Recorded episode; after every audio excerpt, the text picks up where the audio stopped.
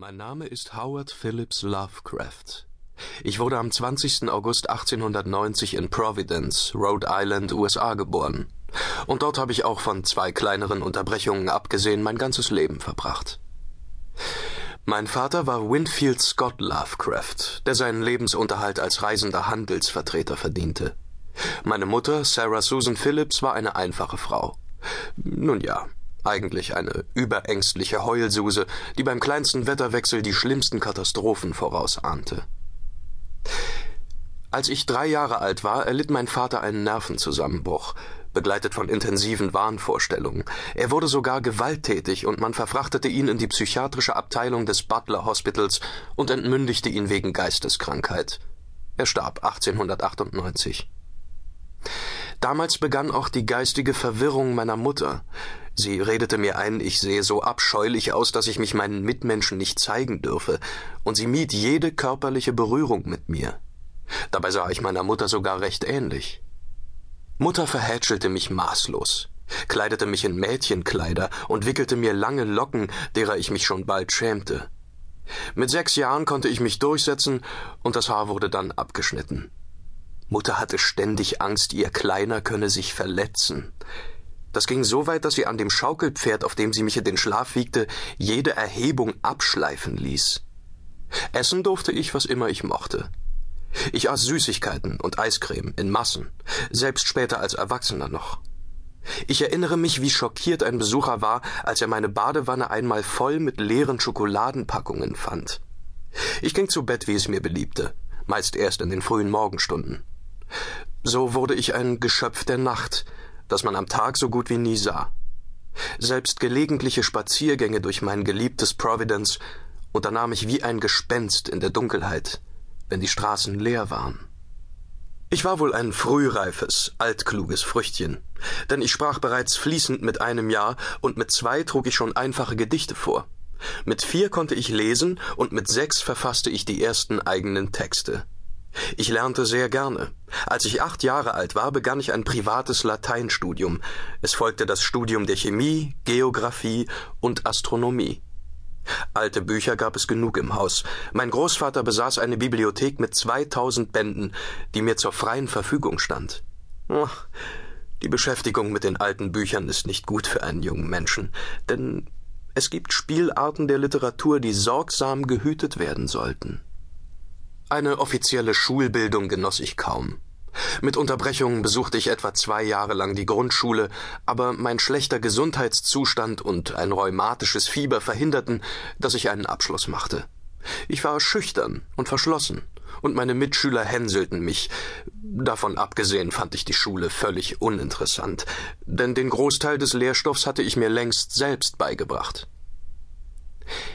Ich zog mich für die nächsten Jahre völlig zurück und eignete mir ein phänomenales Wissen an. Daran einen Beruf zu erlernen, dachte ich nie. Ich blieb tagsüber im Bett liegen, studierte, schrieb in der Nacht altertümliche Gedichte, experimentierte mit meinem Chemielabor, versuchte mich als Zeichner, wollte Kriminalromane schreiben, gab alles wieder auf und tat nichts Nützliches. Gespräche führte ich bloß mit meiner Mutter und den beiden Tanten, die mit uns im Haus wohnten. Vielleicht ist es für den Hörer interessant zu erfahren, dass ich immer sehr empfindlich gegen Kälte war. Dies fesselte mich noch mehr ans Haus.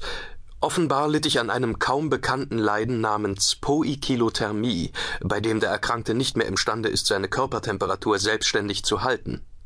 Sein Leib nimmt wie bei einem Reptil oder Fisch die Umgebungstemperatur an. Nun, wenn die Luft im Sommer über 30 Grad warm war und meine Mitmenschen sich ermattet in den Schatten setzten, blühte ich auf. Im Winter aber war ich krank und konnte die Wohnung nicht verlassen, ohne bewusstlos zu werden. Das wurde mir mehrfach fast zum Verhängnis. Bald geriet ich unter den literarischen Einfluss von Edgar Allan Poe und Ambrose Bierce und begann unheimliche Erzählungen zu schreiben. 1914 trat ich der United Amateur Press Association bei, einer Gruppe von Freizeitschriftstellern, die sich gegenseitig Briefe mit Ermunterungen und Ratschlägen schrieben und die meine ersten Gedichte, Essays und Horrorgeschichten in ihren Publikationen abdruckten. Damals begann ich auch mit meiner ausgedehnten Korrespondenz. Ich schätze, ich habe wohl über 100.000 Briefe geschrieben.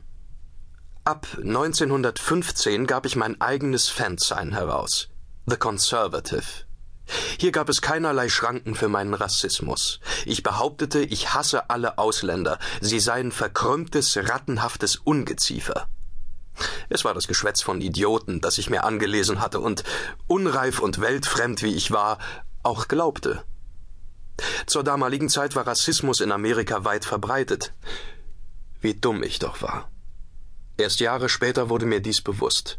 Meine besten Freunde waren Einwanderer. Ich würde Lösegeld bezahlen, könnte ich so verhindern, dass einige meiner frühen Essays und Leitartikel ausgegraben und nachgedruckt werden. Ich veröffentlichte in den nächsten Jahren viele Stories in den Magazinen und verdiente ein paar Dollar. Aber ich kam zu dem Schluss, dass die Literatur kein rechter Beruf für einen Gentleman ist. Man sollte das Schreiben allenfalls als eine elegante Fertigkeit betrachten. Nie, niemals hätte ich mir vorstellen können, dass ich einmal zum bedeutendsten Autor unheimlicher Literatur neben Edgar Allan Poe werden würde. Doch dies geschah alles erst nach meinem Tod. Meine klägliche finanzielle Lage besserte ich durch Überarbeitungen fremder Texte auf. Oft schrieb ich komplett neue Stories und bekam für diese tagelangen Arbeiten bloß ein paar Dollar. Ich beschwerte mich nie darüber. Wahrscheinlich war ich Zeit meines Lebens der vielleicht billigste Ghostwriter der Welt. Jahre später, im März 1919 um genau zu sein, musste meine Mutter wegen ihrer Anfälle von Hysterie und Depressionen in die Nervenheilanstalt eingeliefert werden, in der schon mein Vater sein Ende gefunden hatte. Die Ärzte diagnostizierten einen psychosexuellen Kontakt mit ihrem Sohn, der auf den Sohn jedoch größere Auswirkungen als auf die Mutter haben müsse. Eine geistige Abnormität liege bereits seit mehr als 26 Jahren vor. Seit 15 Jahren sei sie geistig gestört. Was für ein Quacksalber. Sie hatten gerade die Psychoanalyse des Wieners entdeckt. Mutter starb 1921.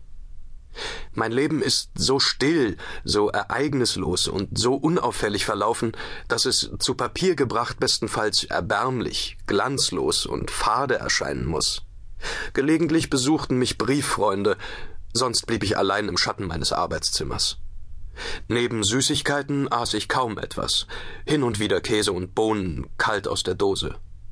Dass ich dennoch so lange gesund blieb, ist fast ein Wunder. Mitte der 30er Jahre litt ich plötzlich an Sehstörungen, geschwollenen Füßen und Schmerzen im Magen-Darm-Bereich. Ich tat es leichthin als Verdauungsproblem ab. Aber Anfang 1937 wurde ich schwächer und nahm ab. Ein Arzt, der mich am 2. März untersuchte, stellte Dickdarmkrebs fest. Am 10. März wurde ich mit starken Schmerzen ins Hospital eingeliefert und man spritzte mir Morphium. Doch ich hatte keine Chance. Um ehrlich zu sein, ich wollte keine. Ich sehnte den großen Schlaf herbei. Der Krebs hatte sich in meinem ganzen Körper ausgebreitet, eine Operation kam nicht mehr in Betracht. Ich erwartete also den Tod. Am 15. März 1937 dämmerte ich in den frühen Morgenstunden hinüber und der Name Lovecraft starb mit mir aus.